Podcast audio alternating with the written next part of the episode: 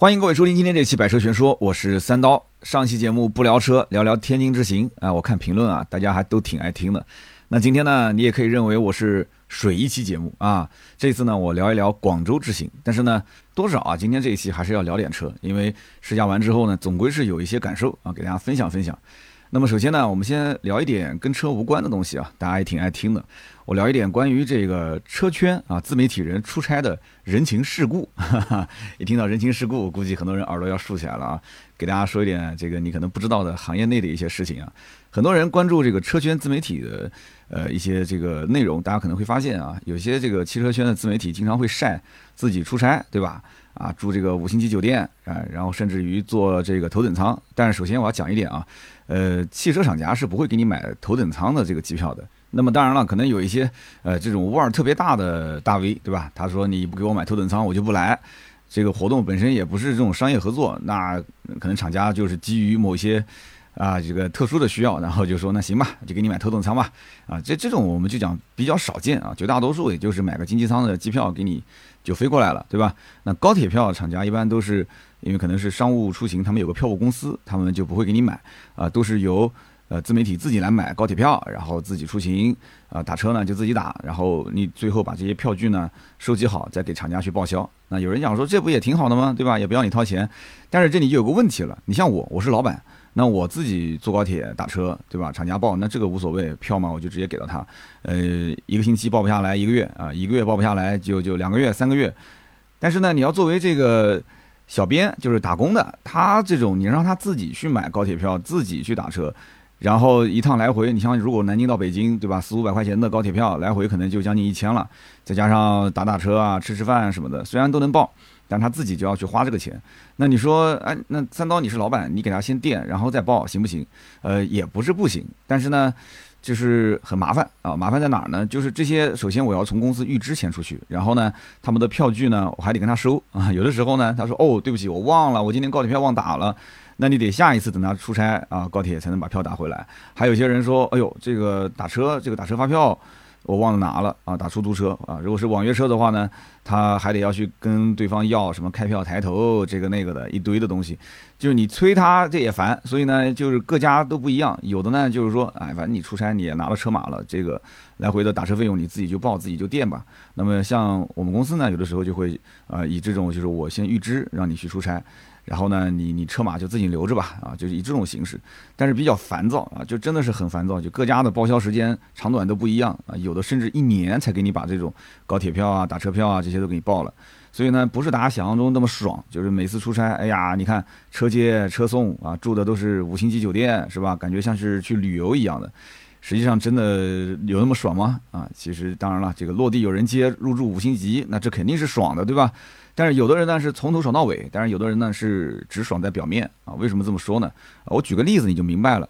你比方说啊，在我们车圈里面有一些这种呃体制类的，就是以前比方说是在报纸啊、杂志啊，呃或者是电视台啊、电台的这种老媒体人。那么大家也知道，这两年这种传统媒体呢相对来讲落寞一点了，是吧？汽车的广告基本也不怎么往外那边投了。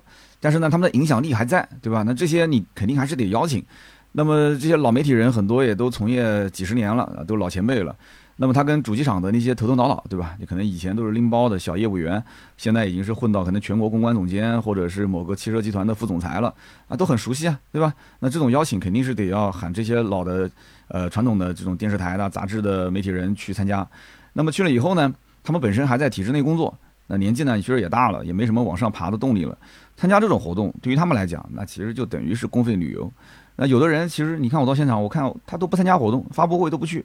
然后试驾他也不去，上午睡到中午，然后吃个饭，下午就去逛逛街啊，然后晚上呢就可能约约老朋友一起再吃吃饭聊聊天啊，然后吃饭有的时候他自己请客的话，那就开个发票对吧？找这个活动公司去报销，然后第二天睡到自然醒啊，然后活动公司再安排车把他送到机场，他就回去了。你说潇洒不潇洒？那有人可能要问了，那这个他参加活动他不试驾，那怎么出内容呢？这太简单了，这太简单了，对吧？活动公司给他一个通稿。就是之前写好的这种通稿，然后他回到公司把通稿丢给单位的实习生啊，实习生如果说还有点能力的，他就改一改；如果没有能力的，那就直接发。那发什么地方呢？也不可能说给你在报纸上去给你建个版啊，也不可能说在电视台给你说做个报道。大多数呢就是通稿，大家都知道，现在这种传统媒体，就传统的电台、电视台都会做一些叫融媒体啊，融媒体。融媒体呢，就是可能自己的一些公众号啊，或者说是一些什么头条号、百家号啊，呃，汽车之家、懂车帝上也有号，对吧？那给个链接，发个发个文章，给个链接就完事了啊，就完事了，就就就就这么简单。那有人讲车马怎么算呢？像他们这种体制类的，有的车马是要上交，但是有的车马呢就自己留着了啊，就也就无所谓了。但也人家体制内对吧？工资这两年确实也不高。就是就人情世故的东西嘛，那为什么我还说有的人是爽在表面呢？啊，没错，其实说的就是像我这种啊，就是那我是正儿八经我是得做内容去的。那首先你肯定你去试这个车嘛，你你首先要了解对吧？你大概要了解。你看广州车展叉九我已经是看过了，也出过内容了。那基础的一些资料我是有的，但是这一次呢是因为动态试驾，那我肯定还是要根据动态试驾去结合呃他的这种呃感受，我要去写一些简单的这个提纲。那么这次重点我要去试什么内容啊？包括现在的网友他到底是关心哪些内容？你像小鹏 X 九这一次的，像这个天玑的。XOS 的系统啊，像这个二排的座椅，它是有零重力，中间是不带过道的。还有一个呢，就是普通座椅是带十八公分的过道。那到底应该怎么选？那这是我重点要试驾的地方，对吧？包括那个后轮转向好不好用？那我肯定也得是在市区去找一找这种原地掉头啊这种路段，我要去跟大家真真正正的说出我的感受。所以呢，我是带着我的脚本去的，这肯定创作要花时间嘛，对吧？那么我现场还要拍视频，然后我还要带我一个摄影师去。那我每一次出差，我手头的工作也不能丢。因为我的工作就是连轴转的，每周二我要拍一期长视频，每周五要更新，每周三、每周六我要去录音频。那我提前要写脚本，是吧？那平时工作还有很多呀，大家所说的这种什么所谓的充值，那充值归充值啊，脚本也得写，对吧？拍摄也得拍。那么所以你看，有的人出差啊，背个书包就去了，背个书包去他能干嘛呢？那无非他也不拍，他就是试驾，试完之后就可能躲到宾馆里面写稿子去了。那我呢？我是要带着笔记本，我要带着麦克风，我要带着三脚架，我要带着补光灯，我要带一系列的设备。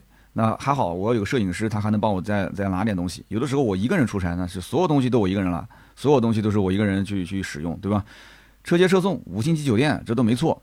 但是呢，进了宾馆，那无非对我来讲就是换个办公室继续工作，对吧？你无论是住什么什么康莱德啊，或者住那个什么再好的酒店，对吧？这这对于我们来讲，真的。就是两百块钱的酒店跟两千、三千、五千酒店其实是一个概念，就就是换个地方工作。那么大家可能也听过我很多次在宾馆里面去录音，对吧？那没办法，你看，为了一次出差，我要把呃音频要把它录了，我要把视频给拍了，那很多工作还要提前完成。那么我出差其实很怕的，还有一点是什么？就是他要早起。大家也其实知道，我自己开公司，自己做工作室，那我早上一般就自然醒，对吧？我也我也不用说那么早起，什么压着九点钟上班。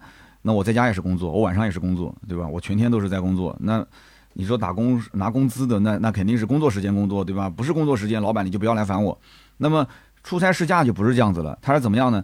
他一般都是早上八点半要做一个 workshop。什么叫 workshop 呢？就是啊，一个培训师把所有的媒体集中到一个会议室里面，然后呢拿个 PPT，把今天我们要试的车型的一些重点给你进行讲解。然后再把今天的一个整个试驾路线，啊，怎么去安排？呃，你是在哪台车，跟哪个教练，大概给你讲清楚，啊，然后八点半 workshop，九点钟就开始正式的出发试驾，那么试到大概中午吃个饭，到了下午这半天呢，就给你自由拍摄，基本上就大体是这样一个流程。那么这个流程安排呢，你对于我们来讲的话，对吧？那出差我们是要去拍摄，那出差结束之后呢，那我回去还要再做视频，是不是？然后还要再去发布。有的时候呢，呃，这个出差的地点离南京比较远，我当天晚上的飞机肯定是回不去了，我还要再住一晚，第二天才能走。所以你算一算，我相当于是提前一天到，然后当天拍摄，然后第二天再回来，等于说你不管去哪，就是一个出差至少是三天，就两到三天吧。也就是江浙一带，我可能可以两天回来啊。只要是往北走或者是往西边走，去个什么西安、成都啊、重庆，肯定百分之百至少是三天时间。那有人笑我们这些自媒体啊，怎么笑呢？说。哎呀，你们出差这个车接车送五星级酒店还要拿车马费，爽死了。但你想一想，其实两个人一起出差，那我自己老板我就不算我的成本了，对吧？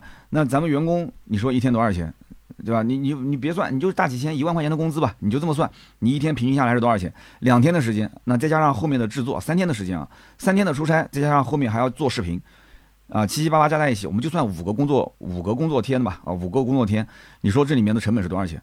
啊，就几千块钱出去了，然后车马费现在有人讲多少钱？以前是八百到一千，现在我们是基本上看不到什么八百一千的了，都是一些什么四百、八百，而且很多的一些出差是这样子的，以前是现场给你车马，现在是车马现场也不给了，啊，就你什么时候你什么时候这个内容做完，你把内容发给他，然后他审完之后，也不是说你这边一发那边就给，然后再继续等。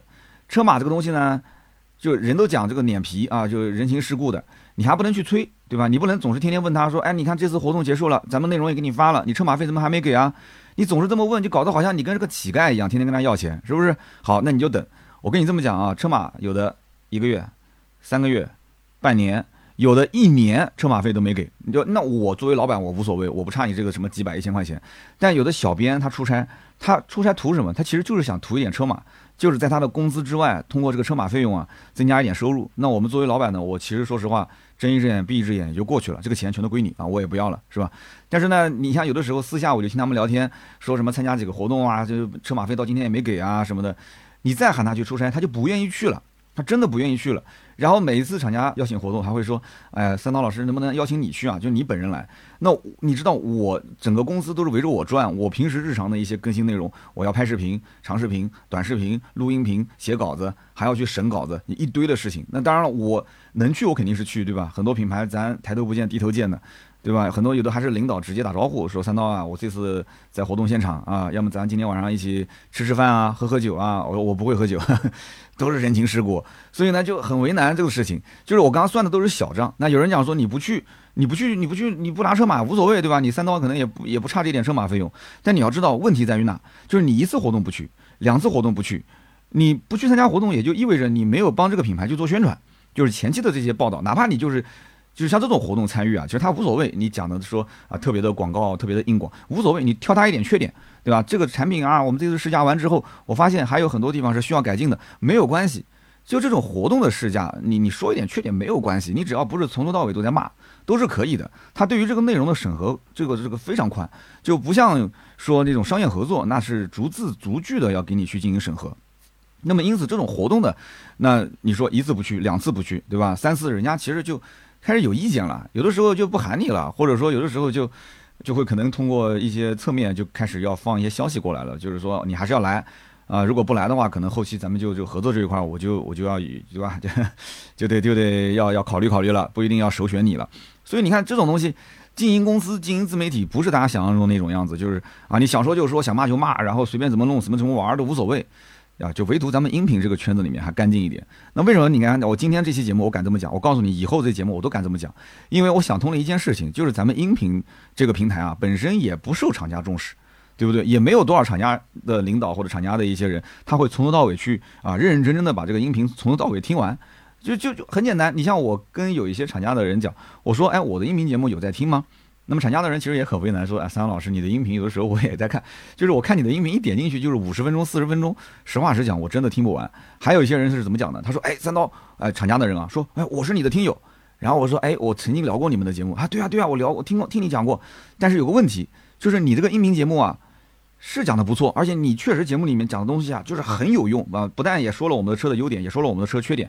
他说我曾经也试过把我就是你的这个音频节目推给我们领导去听，但是领导一看这个音频节目四十分钟五十分钟，他说我想都能想得到，他根本就不可能有时间去听。他只要不是你的这种忠实粉丝，他知道你是什么样的人，知道你的内容质量啊，甚至于知道你的风格，你在业内的这种咖位或者音频圈内的这个咖位，就领导他不知道的情况下，他根本就不可能说说把这个音频节目从头到尾听完。他说三刀，你有没有可能去推一些这个图文的给到我？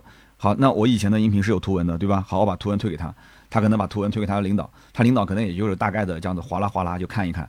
但你要知道，这种哗啦哗啦去看一看，跟听音频是两种感觉。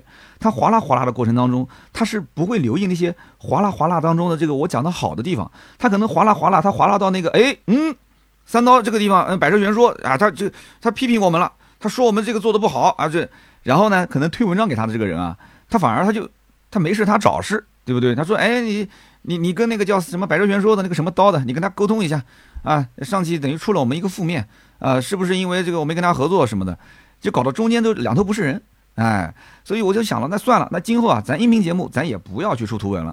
所以最近大家如果关注我的公众号，跟我其他平台的一些这个图文的更新，你会发现，我现在就是音频节目不出图文了，不出图文反而聊得更畅快。你看我今天跟大家聊天。”非常的自然，甚至于你可能是不是找到说啊十年前三刀的感觉？什么十年前？我一直没有变，只不过因为以前的图文跟视频一直是紧紧挨在一起的，就是每一期音频都要出一篇图文，每一期图文都要发到全网。所以呢，那那我肯定是要顾虑着你的问题，对吧？那现在我想清楚了，咱音频不要出图文了，随便聊，对不对？我就把这个品牌就把他骂的就跟什么一样的。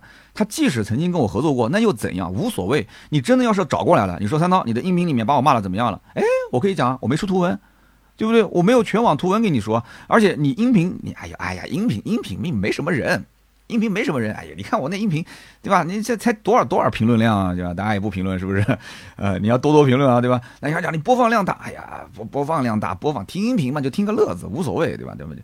其实呢，糊弄糊弄也就过去了。所以音频，我想清楚，我想明白了。音频敞开来讲，如果是聊车，哪怕是聊对比，无所谓，不用怕得罪谁。好的就是好，差的就是差，对吧？我试完之后什么感觉，我就跟你直接说就可以了。放开来讲，我心里面确实也有很多的话，真的我憋了很久了。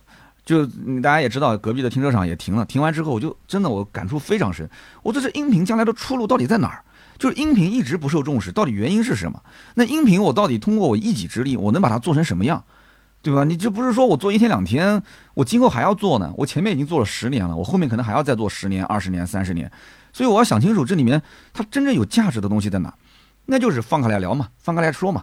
它本来就是一个脱口秀的节目嘛，我是草根出身啊，我原来就是粗制滥造、胡说八道。那我现在咱们就就粗制滥造，就胡说八道，无所谓。你看我今天前半部分咱聊这个就聊着呗，对不对？你后面聊车就聊车呗，无所谓。反正我这边也是列个小提纲，就顺着往下走就行了。所以我刚刚前头前面说到哪了？我就我要绕回来啊，前面说到这个啊，就两个人出差啊，三三天时间，就咱也就收个小车马，对吧？车马也不是一天两天就给啊，隔个半年，隔个一年的。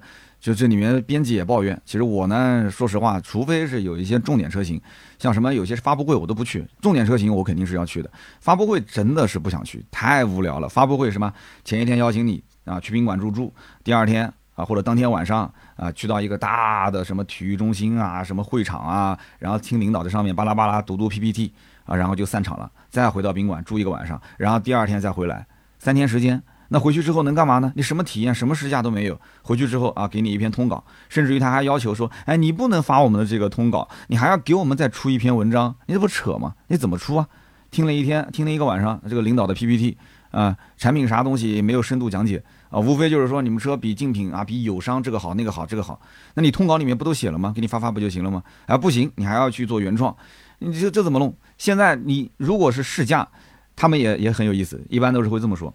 啊，这个三刀老师啊，这次试驾啊，我们是呃邀请你重点媒体，先把你捧得高高的，然后说麻烦请安排两个人，为什么两个人啊？两个人要求出视频啊，现在都要求出视频啊，而且恨不得就是你最好是视频发在你的主要平台啊，比方说你的哔哩哔哩啊，或者说是你的抖音，但是你觉得可能吗？我抖音是日常有日常更新内容安排。我的哔哩哔哩每周五更新一次，别人研究车，而我研究你。那我到现场，你给我时间研究了吗？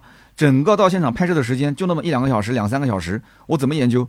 我为了这场活动还提前去给你写一个脚本，然后到现场再拍摄。我拍摄我还要动态，我还要静态，我还要去讲解。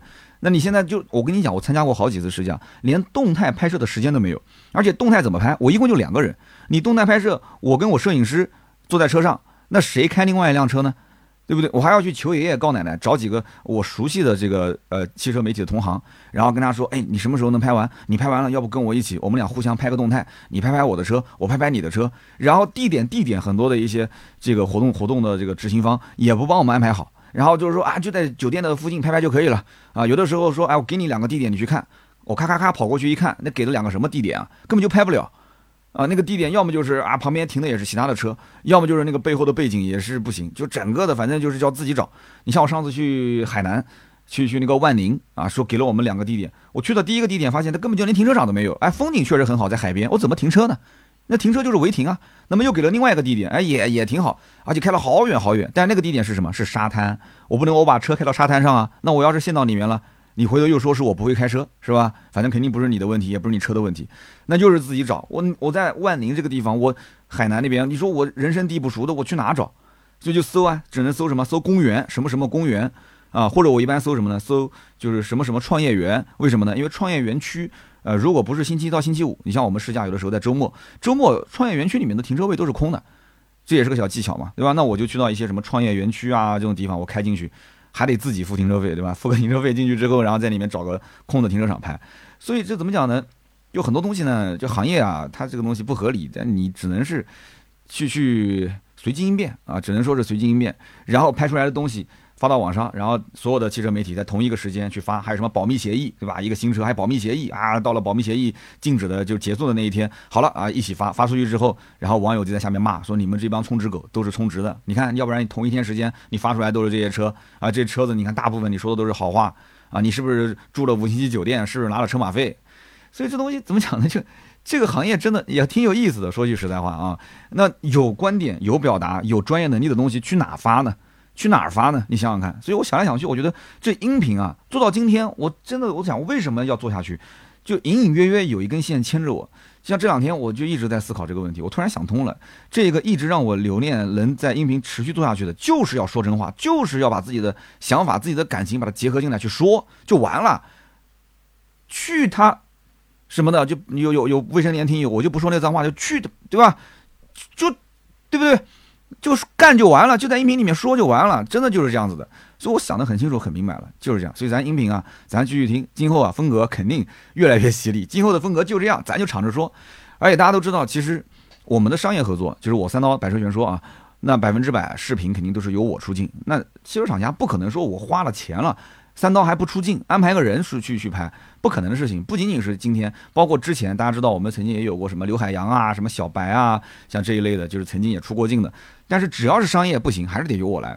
所以因此呢，你想我要出镜去拍摄商业的视频，那因此如果说我要出差的话，那我们公司商业务的运营就是负责沟通外面合作的这个商务运营的这个人，还有我们的导演，他的整个安排就乱了。他们两个人都是围着我转的。那么也就是说，我只要是出差，那么这两个人就得要把他们所有的原计划全部去往后推、往后延。你大家能理解这意思是吧？那你像这一次广州出差是去试这个小鹏的叉九，那么小鹏叉九是十二月一号就已经发了邀请，我是十二月十一号去参加的活动，也就是提前了十天就过来约了，说三刀老师能不能把时间空出来了，就务必过来参加一下这个试驾。OK，那我收到邀请，我想不想试呢？我肯定也想试啊。其实这里面还有一件事情。就是人呢，有的时候真的就是就在这个行业混，就人情世故。之前的大家还知道，就那个呃理想的 Mega，他是在重庆，当时是邀请了就是全国第一批媒体，大概也没多少人啊，二三十个人。你想全中国汽车媒体有多少？那么多，他挑了一些好邀请，其中喊到我说三郎，哎，这次给你一个机会，就是你可以第一时间看到 Mega 这个车，静态去体验，但是不允许拍。我说那不允许拍怎么办呢？那你看，后来很多人是不是就当天拿个手机对着手机讲，哎，大家知道吗？我今天已经看到 Mega 了。哎呀，就是由于保密协议，所以我我只能说一点啊，说一点。来，我悄悄的告诉你。所以那波人拿到很多流量，对吧？因为他确实看到这个车，他可以说到很多车的细节。你除了没有配画面以外。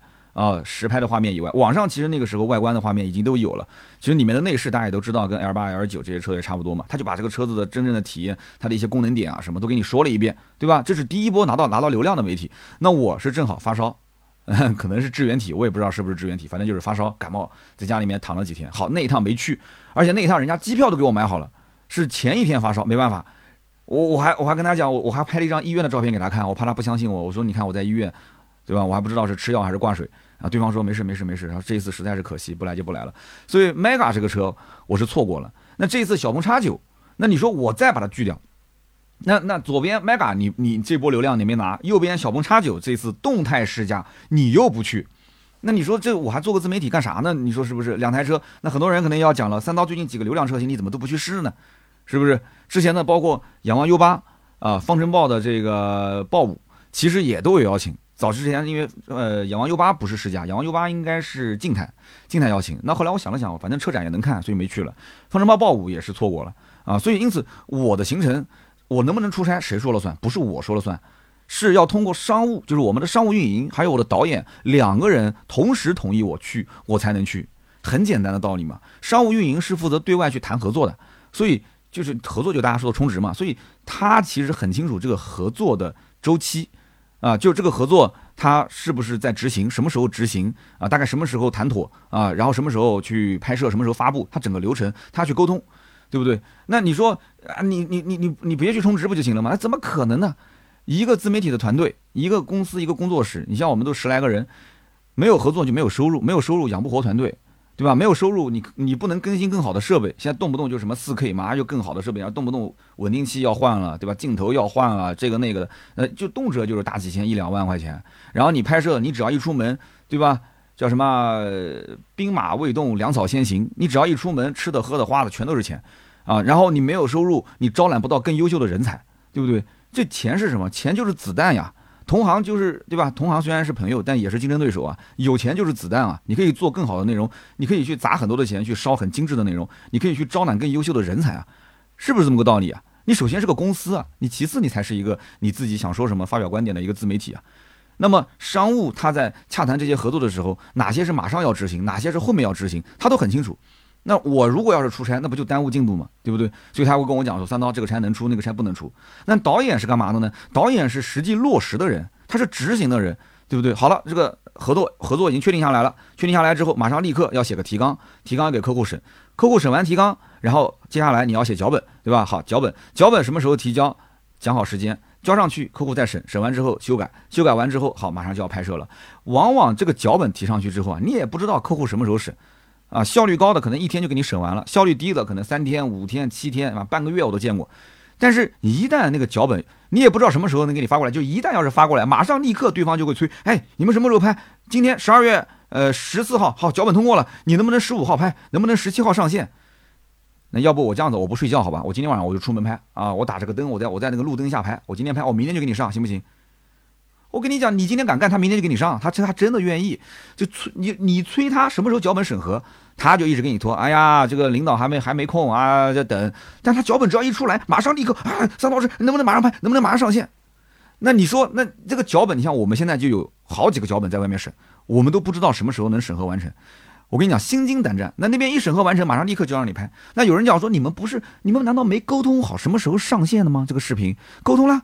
沟通了，但是在变啊！你比方说，我们前面沟通好，这个视频是十二月，比方说十七号上线。那我告诉你，十二月十四号脚本，我们还没等到他审核完成，马上还有三天，十七号上线还有三天。好，那明天万一要是早上一早九点钟，咔嚓，对方说我们脚本审核通过了，呃，你们赶紧拍吧，十七号上线，原计划不变，怎么上？啊，听到外面下雨了吗？今天十四号外面下着大雨，明天下雨，后天下雪。三天时间，我去哪拍？我挖个地洞，我到地下室防空洞里面给你拍吗？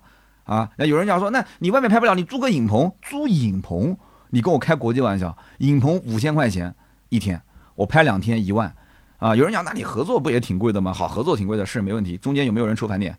啊，那平台要不要抽抽手续费？七八抽完之后钱进公司了，我再把钱提到我个人账上百分之二十。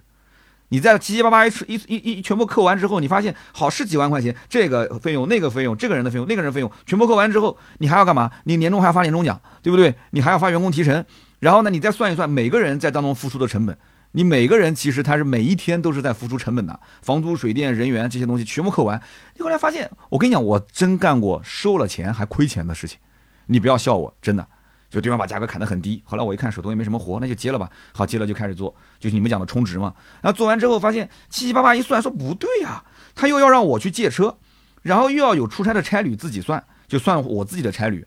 有人看到说，哎，三刀你这次住的怎么不是五星级酒店啊？有的时候我我住一些什么稍微差一点酒店，我我我微博我也发呀，我也不是说什么住好的我也发，反正住不好的我也发。哎，什么三刀你这次怎么住的是什么什么全季，住的是雅朵？在有的人眼里，这也算是好的了，对吧？有的时候，比方说住一些什么精品酒店，那就说明这一次是我自己掏钱啊，就飞机啊、飞机啊、高铁啊、呃住宿啊、呃吃饭啊，全是我自己来，他等于是打包算在里面的了。然后你再回头你算，我借车也好，然后我住宿也好，酒店也好，再把人员工资全部开掉，再把中间的对吧，就是可能过了几手人的钱到了我手上，再把这些摊到，我发现我没挣钱，我甚至还亏钱。所以你看，就玩自媒体玩到我这个份上。啊，真的也算是，哎呀，就跟那网红是不能比啊，真的是不能比。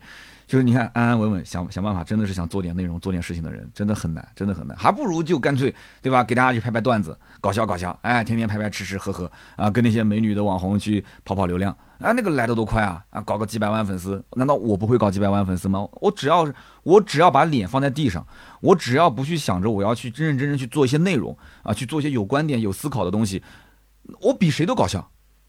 我本来就是个搞笑的人，我平时在生活中，你看我朋友满天下，大家跟我在一起接触过的，那私下跟我见过面、吃过饭的人，你就说说我是不是平时节目中跟私下其实，对吧？我私下比节目还能聊，是不是谈天说地啊，聊啥都行。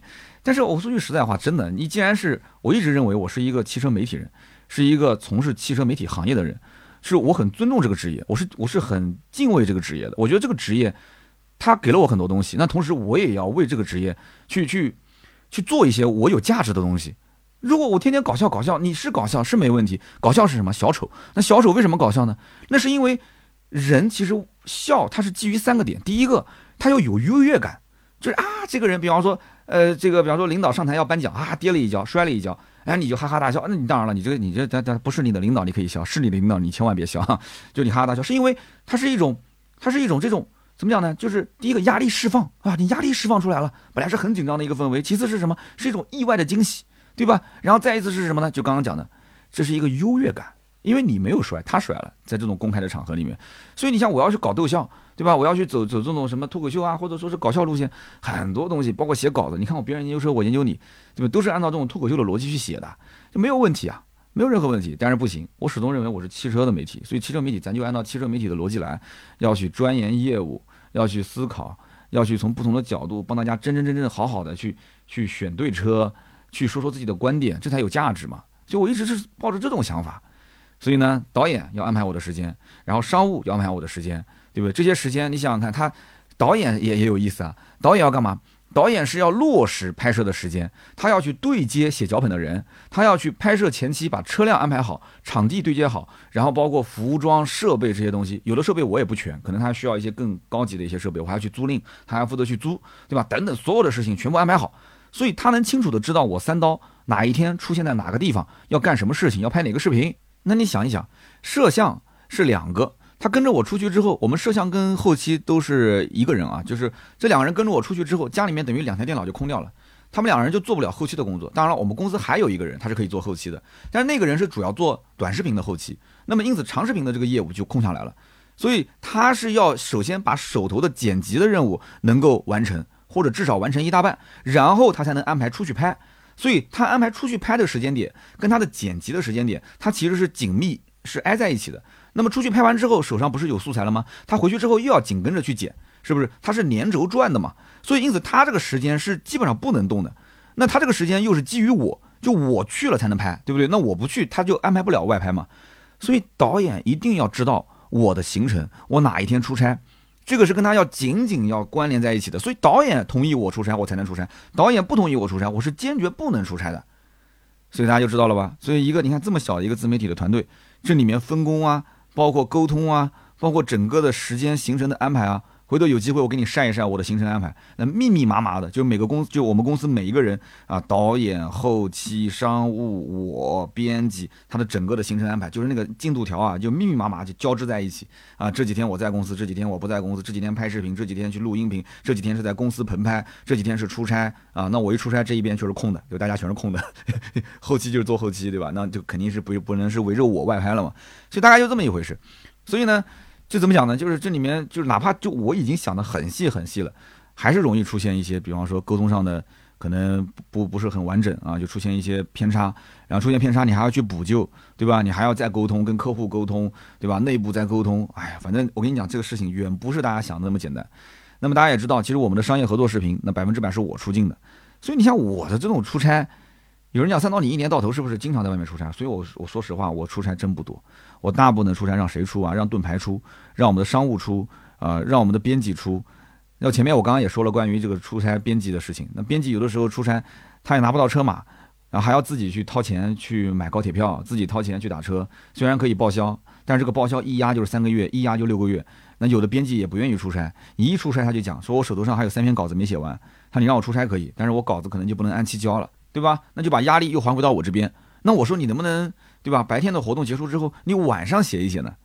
那那那那，你看那个什么兔子传谣这些，那脸上，哎呀，这个晚上写这，那晚上写我第二天还要早起啊，我还要再试驾呢。那你看这个啊，哎呀，懂了懂了懂了。要么就让他去试驾，那稿子就必须得延期；要么就留回来，对吧？留在公司里面写稿子，就不要去试驾。那写稿子不去试驾，那边又又得跟他沟通啊。那我们这次我们公司派不出去人。你一次两次派不出去人，还是那句话，别人就会觉得说你是不重视，人家都能派，你为什么就不能派人过来呢？我都没要求你三刀本人过来了，你派个编辑你都派派不派不过来吗？所以你看，这就是说里面这里面逻辑啊，真的，我真是不跟你掏心窝子讲了，我跟你讲，真的是这样子的，很麻烦，真的是很麻烦。所以呢，我出差是要商务，是要导演都要去协调的，要他们审批啊。那这一次小鹏叉九的出差，那说白了就是导演、商务其实也都拿捏了我的心思，大家都很清楚，我其实也很想去啊，然后把后面也是调整了后面很多的一些周期的安排，才把这两天的时间给它挤出来。两天啊，其实我完全可以安安稳稳的试驾完，当天晚上住一晚，然后第二天再回来。但是就把它压缩到两天，我当天试驾完，赶晚上七点多八点的飞机，然后回来九十点钟到家十一点，就只能是这样，然后第二天继续再工作嘛，只能是这样。三天压两天，我说能不能让我去？好吧，好吧，去吧，去吧，给你去了，啊，我要他们审批，我一个老板还是要导演和商务审批。哎呀，真的，说实话，任何行业啊，其实这个整个社会都是这样，你玩到最后啊，玩的就是人情世故，对吧？今年其实说实话，懂车帝挺照顾我的，让我去主持那个正能说嘛。然后呢，今年的这个懂车帝呃自媒体的这个创作者大会也是让我去主持啊，真的挺照顾的。那我自然懂车帝的活动我邀请，我肯定也会能去就去，是吧？结果上周发了一个邀请，十二月十九号到十二月二十二号，大家算算几天？十九、二十、二十一、二十二，四天时间去哈尔滨，什么活动呢？听好了啊，抖音汽车首届年度盛会——抖音汽车热血赛场，这是十九到二十号的活动。还有一个叫抖咖，咖就是汽车那个咖，抖咖冬奥会二十一、二十二号。也就是四天，那这个热血赛场是干嘛呢？就是在一个这种专业的冰雪的测试场里面，然后几台车去对标一些测试。那么冬奥会是干嘛呢？其实差不多也是一个意思。仰望 U 八、方程豹豹五、奔驰 G 六三这些车放一起啊，做一些测试的项目。那我看到这个邀请呢，我头皮就发麻了。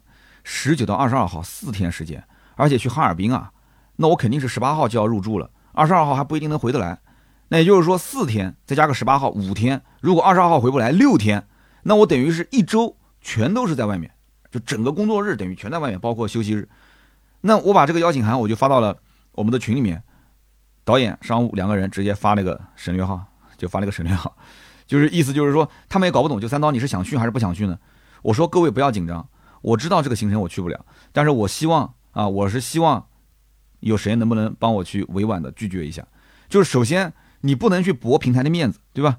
你想这么重要的活动，你想抖音。懂车帝，你一听到抖音你就知道抖音盛会首届年会啊！懂车帝发了邀请，而且邀请函里面写的很清楚啊，叫做他第一个活动是不限人数，就是你报名他审核啊，只要审核通过都能去。第二个活动是反向邀约，就是说他邀请给你，总人数不超三十人。那我是两个活动都被邀请了，那你想人家重视我，我说哎，对我没时间，我去不了，你干嘛呢？你什么意思？你不给平台面子是吧？好，你今天不给平台面子，平台不说什么。那明天咱给你限点流量可不可以啊？啊，给你限制限制流量。那后面再有什么重大的一些事情，咱不邀请你了，可以吧？所以你不能驳面子，就一定要说说清楚，对吧？那为什么不能去？我要把我的行程安排，就把我的整个的事情，就是我我实在是无法拒绝的，要跟他讲清楚，对不对？所以人情世故还不错，最后也是沟通了一两天，哎，真的也是这个好说歹说，最后还是我也是亲自出面也说了一下，我说真的，我说。不仅仅是他说的那些原因，还有我这边确实也有很多的事情。我说真的，这次真去不了，真去不了。一开始是妥协，说实在不行四天，那我去两天行不行？就是十八啊、十九、二十这两天。然后，然后人家说了十九到二十二这个更重要。但是我说十九到二十二这这几天真的是要拍摄，真的是要拍摄。那没办法，最后就没去成啊。那么跟懂车帝沟通完了啊，就不用去哈尔滨了。结果十二号的晚上又出事了。十二号晚上出什么事情啊？那很多人关注微博的。啊，关注汽车圈的媒体新闻的应该都知道，十二号的晚上，懂车帝上了微博热搜。首先是余承东开始发难啊，朋友圈开始质疑懂车帝东侧不严谨，然后截图给人发出来了。紧跟着吉利啊，吉利的副总裁、高级副总裁杨学良杨总啊，也是在微博上就质疑这个懂懂车帝的东侧不严谨。然后长城的官方微博也是怒怼这个懂车帝的东侧啊，觉得不严谨，测试结果他不认可。那我十二号在干嘛？我十二号是落地广州，然后呢晚上啊偷偷溜出去约了朋友打了个篮球，打了个篮球。那天晚上稿子还没写完，但是我想球不能不打是吧？啊，打完球再说。哎，地球少了谁都能转。打了个球，从八点到十点，我的手机一直都没有看。打完球结束，我拿起手机才发现啊，好几个未接电话，谁打过来的呢？就是懂车帝的人打过来的。然后回过去我才知道啊，发生这个事情了，微博上热搜了。然后对方就跟我说：“他说务必啊，务必请三刀，你十四号能不能飞到漠河？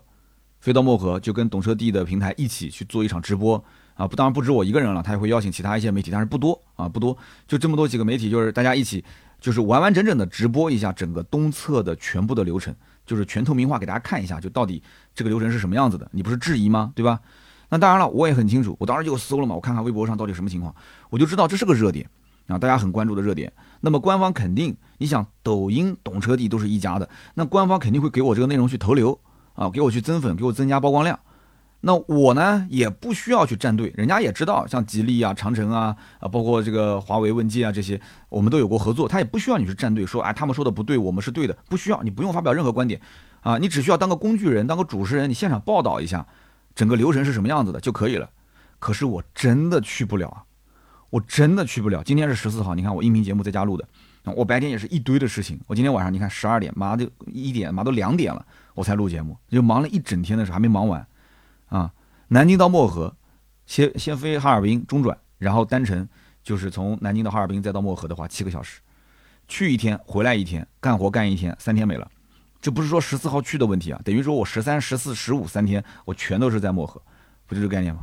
是不是？所以你说自媒体容易吗？天天出差你就没有家庭生活，天天不出差你以为闲着吗？也不是闲着，好多事情要做啊。当然这不是抱怨，只是我说说我就是一些心里话啊。那有人讲说，那行啊，今天节目结束了，那你不要去聊小鹏叉九了。好，后半段我们就聊小鹏叉九啊。小鹏叉九还是要说说的，因为毕竟是从广州回来，对吧？我今天这期不说，我单独拎一期出来跟你说，你马上又说了，哎呦，三刀，你单独说个车我不爱听，什么小鹏叉九我不会买啊，电动车就跟那个什么电子产品一样啊，我不想听，我不想听。那今天前半段大家听得过不过瘾啊？就聊一聊我最近的一些身边事吧，算是。那后面咱们聊聊小鹏叉九这个车。那有人可能会说，三刀你天天忙其实也是好事，忙说明什么？忙说明你这个行业啊需要你。有活干，有钱赚，有成就感，是不是？哎，我觉得这话说的没错，是吧？现如今其实大家都讲自媒体很赚钱啊，新能源车这个又是风口，风口浪尖，那正好这个行业就我这个行业是两个 buff，两个风口都占了。那你说不赚钱那是假话，那肯定是挣到挣到一点点钱啊。那头部呢肯定是最赚钱的。有人讲你不是喜马拉雅头部吗？喜马拉雅除外，喜马拉雅除外。我说的头部是抖音头部啊，是 B 站头部，这种头部是正儿八经赚钱啊。啊，是微博的头部啊，微博的绝对头部啊。那我微博虽然算个小头部啊，就可能十几二十名的样子，好的时候全国前三、全国前五，基本上就稳在大概前十几二十名。那头部是肯定赚钱的，对吧？头部赚钱，但是只是赚得多、赚得少、赚得快、赚得慢而已。就是这碗饭，你如果想吃快的，那你就赶紧趁这个时间点，一两年、两三年，使劲的赚啊！不要脸，不要面子，不要这个什么底线和节操。但咱是把它当份职业，我是想干到退休的，那我肯定不能挣快钱。对不对？就像有人讲的，说你是要一年挣一千万，还是要一年挣一百万挣十年？其实我说这话说的呢，就有点搞笑哦。怪一年挣一百万挣十年，是你说一年挣一百万挣十年，那年年就挣一百了。你今年挣一百，你明年可能就挣十万，你后年就没饭吃了。那还不如来现的呢，就一年挣一千万，那多好，对吧？那好歹今年这一年三百六十五天，我把钱挣到手了，对吧？这银行不会骗我，对不对？我把这个钱挣到，人民币也不会骗我，对不对？我该花花，该吃吃。啊，什么一百万挣十年？有的人说，嗯，我要选择一百万去挣十年，你都是扯，你怎么知道十年以后会变成什么样，对不对？十年以后他是不是活着都不知道呢？所以很多东西是这样子的，就是说这碗饭它真的不是谁都能吃，谁都能吃好，只能讲你首先得有个规划，你要能从钱以外的东西里面找到自己的存在感，找到自己的乐趣。如果说你只盯着钱，你只盯着钱，那最后你就是所有就被流量裹挟，就是被钱裹挟。对吧？能挣钱继续干，不能挣钱，哎呦，挣不到钱了，我就转行了。然后天天看，我这个人挣的比我多啊，那个人挣的比我快。哎呀，这个人不如我，那个人也不如我，但他怎么就他怎么他怎么怎么怎么就火了？他怎么就这么厉害？哇，你每天都陷入到痛苦当中，你天天在这种痛苦的情绪里面，挣扎的情绪里面啊，悲观的情绪里面，你能做出什么样的作品？对吧？人是有精气神的嘛，这个精气神都没有了，你做出来作品就浮躁啊，浅显，然后呢就是追流量，找热点。啊，模仿、抄袭，反正什么东西无节操都来了嘛。所以就是我们讲汽车圈，现在也不叫汽车圈了，有点像一个这种网红圈啊，或者说是叫这种啊娱乐圈，就是里面乌七八糟的事情多呢。以后有机会跟你们慢慢聊，好吧？我现在也想明白了，反正我也没有图文，反正就是个音频的脱口秀节目，我给你爆点料，我不说真名无所谓，对吧？我不说真名，谁知道呢？我来回头整理整理，我这里的黑料可多了。我跟你聊，我跟你这么讲啊。我们一年多少期节目啊？一个月八期，一年九十多期，一百期。我至少一年能给你聊四十期黑料，你信吗？啊，就是给你换着法子聊聊不同的人。而且我的有的黑料是什么？是就不太好讲，就有的是当事人倾诉，当事人倾诉。有的是什么？有的是中间最多转一手，对吧？就当事人的合伙人或者当事人的这个这个是这个那个的，反正就是有实锤有 有有有有有有有料的这种黑料，就很有意思。但是呢，我讲了讲，大家可能听得很很很很乐，对吧？但当事人如果听到了，说“我靠，三刀，你不聊的就是我吗？”你可能听来听去，你会猜，啊，这可能是汽车圈的哪个女媒体啊？原来这个女媒体跟，哎呀，镜头前一个样，背后一个样，啊啊啊！不会吧？哇，这顶流啊，这这不就那个网红顶流？这顶流他他能做这么龌龊的事情？哇，这个顶流原来啊，他不是富二代吗？啊，他不是富二代吗？哦，原来是这样。就你到最后，你听完我的跟你讲那些故事，你会你会很有意思，啊，以后再说吧。就很多很多很多，这不叫也不叫黑料八卦，大家不都爱听八卦吗？哦，就八卦呗，反正音频电台随便聊聊是吧？你不是嫌我时间短吗？你知道为什么以前时间短？以前时间短就是因为我只挑干货，挑重点，挑我认为所谓的重点给你听。但是你看，我跟你闲聊天，我跟你闲聊天四十五，先四十五分钟，四十五分钟算什么？我这么跟你讲，我跟你闲聊天啊。你只要愿意听，我能给你扯两个小时。你中间让我喝口水啊，如果不断的话，我喝口水，我回来我继续跟你聊，对吧？旁边再坐个人跟我对谈，我可以给你聊七个小时、六个小时都无所谓，只要你想听。但是没办法，这个东西电台说白了就是真正能留下来听的都是死忠粉。如果是一个新听友，今天听我聊这些东西，是聊的什么东西啊？今天你啥干货也没有，是吧？刚刚还说聊叉九，现在前面又扯那么多，我不想听，我就想听叉九。你不聊叉九，我就取关啊！也有这样的人。这两年我跟你这么讲，汽车圈。其实很多的这种垂直领域的这种就是内容啊，它已经开始去中心化了，而且这个去中心化非常严重啊。什么叫去中心化呢？就是头部的内容你不太容易能刷得到啊，反而那些就是比方说走什么搞笑路线的，或者是走那种二极管，就是观点非常犀利啊，甚至于没有任何的逻辑的那种观点犀利，就上来就骂，对吧？就开什么车就什么冤种，就这种啊，上来就骂就是各种，那这种反而流量非常大。那当然了，所有的账号的变现方式无非是两个，要么接甲方的广告的钱，要么就是做这个带货赚粉丝的钱，就这两个。我目前为止没看到第三个说能靠什么平台流量分成的，没有。抖音平台没有什么流量分成，哔哩哔哩有，但是很少，好像是十万的播放量是多少钱来着？十万一百块钱还是一千块钱？我反正我搞不太清楚了，反正就是一百万的播放量，好像也就只能挣个两三千块钱吧。就是你的那，就是视频的播放量一百万，好像也就是两三千块钱。你靠这个东西，你根本就养活不了自己的。所以呢，我个人觉得音频那反正也就这样了，是吧？所以厂家也不重视，咱们音频就敞开来聊。啊，所以这一次的小鹏叉九的试驾，优点、缺点我都跟你唠了啊，这才是音频真正的价值。大家听节目这么久了，哪句话我说的是真的，哪句话我说的是假的？我觉得可能有些人啊，比我媳妇还了解我，都跟了我十年了，在后面听我的，对吧？听我那边说。首先呢，我说个观点啊，其实大家我不知道认同不认同。你说现在这些电动的 MPV 啊，什么 Mega 设计的像高铁，叉九说自己设计的像什么星舰啊，我也没见过星舰长啥样。然后这个吉利嘛要出个 L 三八零。说这个三八零呢，是寓意着、预示着跟全球最大宽体客机 A 三八零有着类似的设计思路。所以你看，又是高铁，又是新建，又是飞机。那我总结呢是有两个点，为什么要这么设计？第一个，电动 MPV 它就是要去掉传统燃油 MPV 的影子，啊，就是要一眼就能看得出来有什么差别。但是 MPV 能做设计的地方，其实也就是车头跟车尾、车侧。它为了去这个这个满足车内的空间啊，它没有什么造型可言，它就是个方盒子嘛，对不对？那么以往的 MPV 它能有一个这个车头的设计就已经很不错了，它车尾基本上不会有什么设计的。但小鹏你会发现，小鹏可能就找到这个点啊，以前你们车尾不设计，那我这次就好好的设计，所以这一次的车尾设计有点用力过猛了啊。那么那个 Mega 的车尾也是设计有一些设计感，就是什么呢？就里一层外一层的那种设计风格。那么另外一点呢，就是车头。那么车头的设计呢，以前燃油的 MPV 是谁贵我就学谁，谁卖的好我就学谁。那毫无疑问，丰田的埃尔法、威尔法啊，雷克萨斯的 LM，所以呢，大家都去学它那个设计风格啊，搞到那个前脸就跟那个张牙舞爪的那个大嘴一样的，是不是？所以都像这个埃尔法，像威尔法，就显得好像说，哎，像它之后呢，我就很高级，是吧？我记得那个 G R 八曾经还有一个叫雅典娜套件，明明 G R 八的车头是这个胖头鱼的风格，但是改个雅典娜的套件，长得又像埃尔法了，在路上见过吗？对吧？雅典娜套件，那么结果很多 MPV 全部给带跑偏了。那么纯电的 MPV，哎，现在咱们重新设计、重新颠覆，对吧？呃，你说什么理想的 Mega 像什么韩国车，这个都不重要。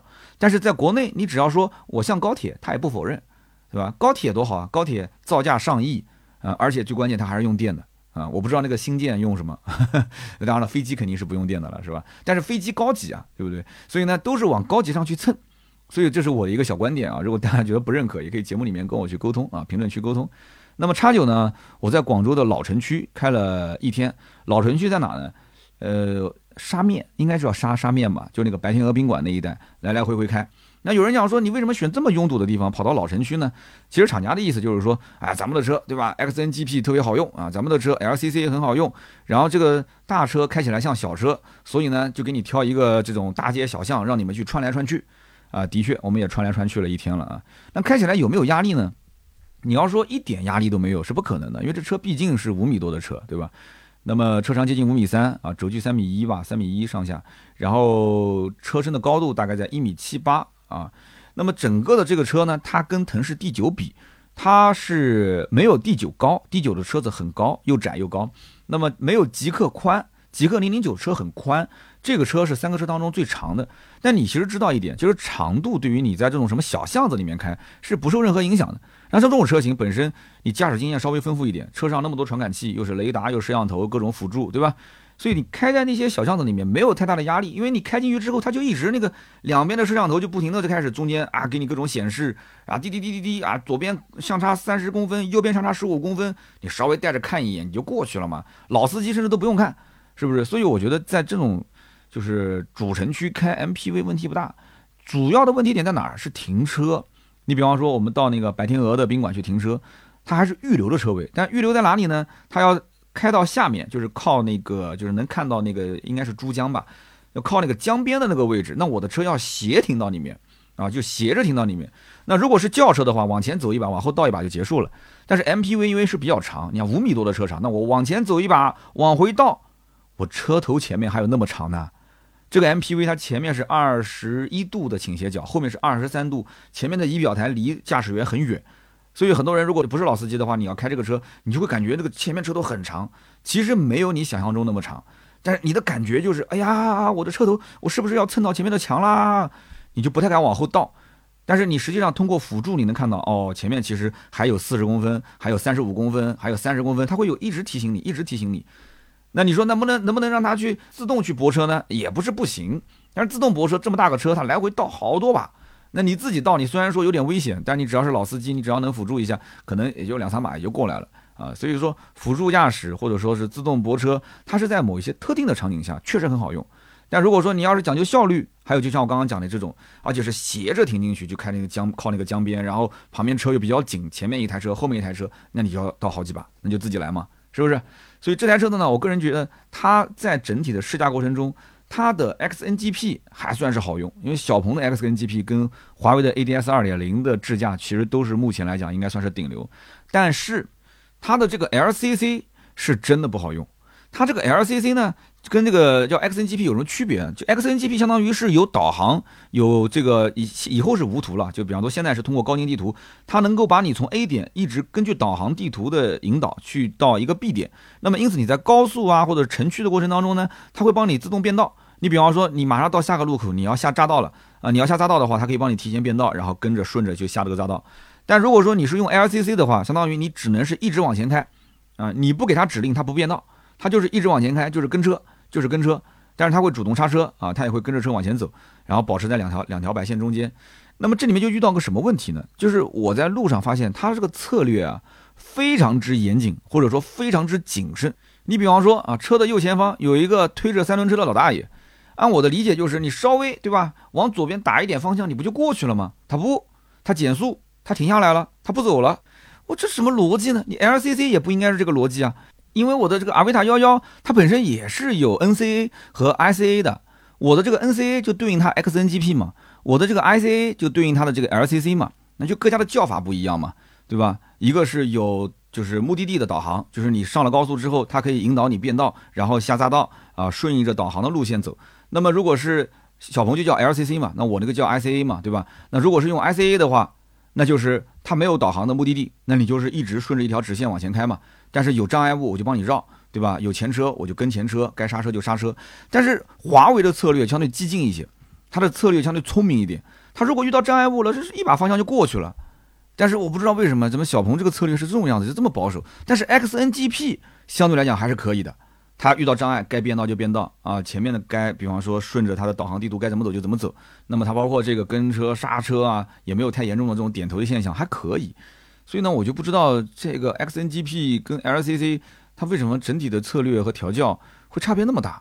如果是有懂行的人，可以跟我聊一聊；如果你是小鹏车主，也可以沟通一下啊，就怎么会就是遇到差距就差别这么明显？那么这是第一点啊。下面呢，我再讲讲它的悬架。那么官方说呢是全系配这个双腔空气悬架，再加上 CDC 的悬架软硬可调。那么这个硬件配置相当可以了。但是呢，我的理解就是，因为我试过其他车也是有这个的，对吧？那这种悬架应该是相对来讲是比较 Q 弹、比较有韧性、比较舒服这样的一种风格。哎，但是我开这个叉九的时候，我就发现，你不管这个悬架在什么样的模式下啊，你去你去设置，它这个悬架给人感觉不是特别的软，就不是特别的 Q 弹那种感觉。过了减速坎，邦邦，就一过减速坎，邦邦，就感觉就不像是个空气悬架。我当时还在纳闷呢，我说这个这个车是不是我这个版本不带空气悬架？他说肯定带了呀，空气悬架，CDC 悬架软硬可调，对吧？我给它调软了，然后空气悬架，我把它降低或者升高，我都试了，但是我不知道为什么会出现就是邦邦。那这个呢，其实讲起来啊，它也是有好有坏啊。如果悬架的支撑性比较好的话，你比方说车内的震动，可能这个就不好了，就有些人觉得说这个震感比较明确。啊，这个滤震啊，就有些细碎的传动就会到车子里面，人坐在上面，有些人敏感嘛，就不舒服，对吧？很明显。那么好处是什么呢？你也可以这么讲，你说悬架啊，它支撑性很好，驾驶的过程中啊游刃有余，就它不会有那种你握着方向盘就像开个轮船一样的。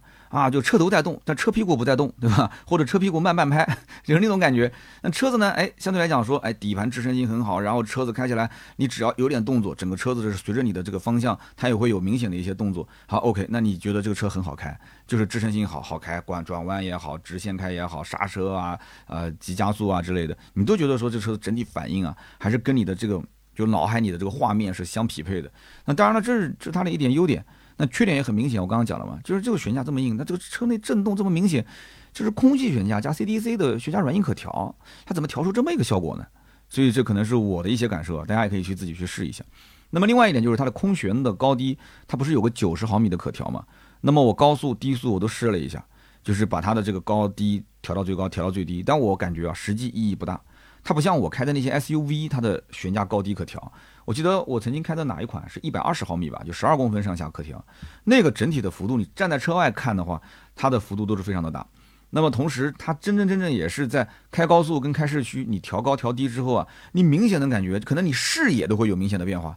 那么你想想看，高速啊、低速行驶啊，这过程当中，你要是压着这个高速去开，你把车呢改的更低趴一些，就是把它调低的话，你会觉得这个车更稳、更扎实，因为它的重心高跟重心低，它开起来感觉就不一样嘛，对不对？那么有人讲说，那这个九十毫米好歹也能让你去过一些烂路，对吧？九公分让你去跨过一些烂路，我就想问你一个问题啊，你说你开这个 MPV，车上坐着那么六七个人，你就算是开到一个烂路里边，你有个九公分可以调高，你敢往前开吗？我打赌你不敢，前面有个坑，对吧？坑坑洼洼，不是一个坑啊，就是前面都是非铺装路面，有凸起的石头啊，有坑坑洼洼的这种这种烂路。你你九公分，我觉得九公分绝对不可能能够让你这个有勇气往前开的啊！你该不开还是不开，该绕路还是绕路啊。不过这个车子的叫正负五度后轮转向，这个的确很好用，实话实讲，而且全系标配。但是啊，我要说但是了啊，但是什么呢？但是它实际能发挥功能的地方其实不多。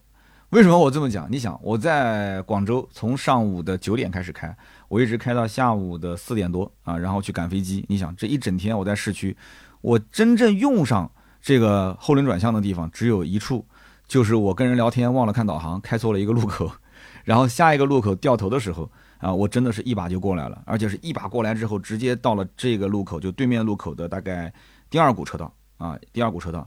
你想，这五米多的车子在市区一把调过来，能到第二股车道，这已经是非常不错了。所以呢，这个是有用的，但是你用的地方不多，所以这你要理解。你如果说我就冲着后轮转向去买，那你就想一想，你平时开车，你一年到头有多少次在市中心的路口掉头的可能性？一般市中心路口掉头，无非就是要么就你家就在马路对面，要么就是你开过了，不就是这样子吗？对吧？那么这次是 X 九，其实我也征集大家很多的一些问题。那么其中我感觉有两个问题是很多人非常关心的，其中一个呢就是二排座椅，它到底是呃选这个中间有十八公分过道的，还是选那个零重力座椅？那零重力座椅的话，它中间是没有过道的。那如果没有过道的话，去第三排到底方便不方便啊？首先呢，我给你得出个结论啊，你甭管是有过道还是没过道，去第三排都很方便。为什么这么讲？因为不管是哪种座椅，它都有一键翻折功能，也就是说你在那个呃侧滑门啊，站在门外面，你点一下座椅的下方那个按钮啊，点完之后它就自动滋往前，然后靠背滋往前收。那不就行了吗？那不就空出一个很大的一个空档，你直接进三排不就行了吗？到了三排，它座椅的靠背上还有个按键，你点一下，它又滋滋啊，靠背立起，然后座椅往后移，你不就回来了吗？所以这东西，我觉得你根本就不是说进三排方不方便的问题，我觉得主要是什么？是高级感，就是带这个零重力座椅的版本，中间没有过道，但是它那个座椅的两个扶手很宽，然后整个座椅看上去呢，就只是看起来啊，就感觉更宽大一些，它的高级感。就会比那种中间有一个十八公分的过道，然后两个扶手细细长长的那种感觉，真的是要好很多。所以说，你要如果是商务接待，我觉得应该是首选零重力座椅。但你如果商务接待不多，你平时只是偶尔家用，然后周末短途郊游，那个十八公分过道的座椅就完全够用了，真的是这样子的。还有人讲说，那是不是那个呃中间带过道的座椅会更窄一点？啊，没有过道的更宽一些，不是的，不是的。我们汽车同行媒体人，你网上搜，已经有人实际测量过了，就是你屁股坐的那个坐垫的宽度、长度，还有你座椅的靠背的宽度、长度，全部都测过了，一模一样，没有任何区别。他们两个座椅其实主要的区别点在哪儿呢？就是啊，腿托还有头枕是电动可调的，就是零重力座椅是可调的。然后零重力座椅等于左边多了一个手机的无线充电啊，那右座右边嘛，然后还多了一个这个杯架啊，就这就这么一点点区别。但是这个座椅呢，升级它是全系选装，也就是说全系都是带十八公分过道的这个座椅，它是标配。然后零重力再加钱，那我觉得看加多少钱吧。如果说加个，比方说呃六千八千，反正一万块钱以内是完全可以选的。但如果说要加太多，加个一万五，那一万五以上就有点贵了。这个我是看个人，我是建议你还是要慎重选择。那么当然了，这次叉九上面还有一个大家关心的问题，就是那个天玑 XOS 的系统。那么很多人把这个跟那个手机的天玑的芯片、天玑系统是放到一起去比了，其实不是的啊。天玑只是同名，但是实际上完全不是一个概念。它用的芯片是那个八二九五 P 的啊高通的芯片，也是目前市面上比较新的了。那么这个系统大家关心就是它跟老款的系统之间的差别，其实主要有两个，一个就是可以分屏啊，分屏显示，左边显示导航地图，然后右边显示一些什么第三方的软件啊，或者就是它的那个建模的那个界面。那么还有一个跟老款系统不同的点，就是它的下方能够放十二个自定义的 App。那么也就是说，你可以一键直接进入到这个快捷键嘛，就是 App 的快捷键。那我跟工程师也聊了一下，我说那以前呃老的小鹏车主他们能不能去更新到这个系统？他跟我说了这么一句话，他说是二零二零年之后上市的小鹏车型。啊，比方讲 P7、P7i，还有包括 G6、G9，那都是可以升级到这个系统的。但是呢，之前用这个 820A 芯片的这些车机，它可能有一部分的功能会受限啊，所以老的小鹏车主呢需要注意这一点啊。当然了，如果能升级，你肯定还是要升的嘛，对吧？那芯片呢，跟现在的这个 8295P 肯定是呃算力上面要差很多啊。那么总结来讲，其实叉九这个车卖四十来万，很多人都觉得贵了。那觉得贵的原因点，无非是你对这个品牌啊，你的认知还是这个品牌应该是走性价比路线。就是应该是属于那种老百姓能玩得起的，在汽车圈里面，在电动车里面啊，还是比较有科技感的，但是价格要卖的越便宜越好的这种品牌啊，你是这么定位的嘛？所以这个车子卖个四十万上下，你会觉得啊，买个小鹏花四十万啊，真的是不值。那我就想问了，那你说隔壁的那个腾势 D 九啊，你甭管是 DMI 的版本还是 EV 的版本，它卖个四十万上下，甚至卖个五十来万，甚至还有个版本是六十来万。哎，你觉得他是有什么底气定这个价的呢？那这个车子为什么又卖那么好呢？对吧？一个月能卖一万多台。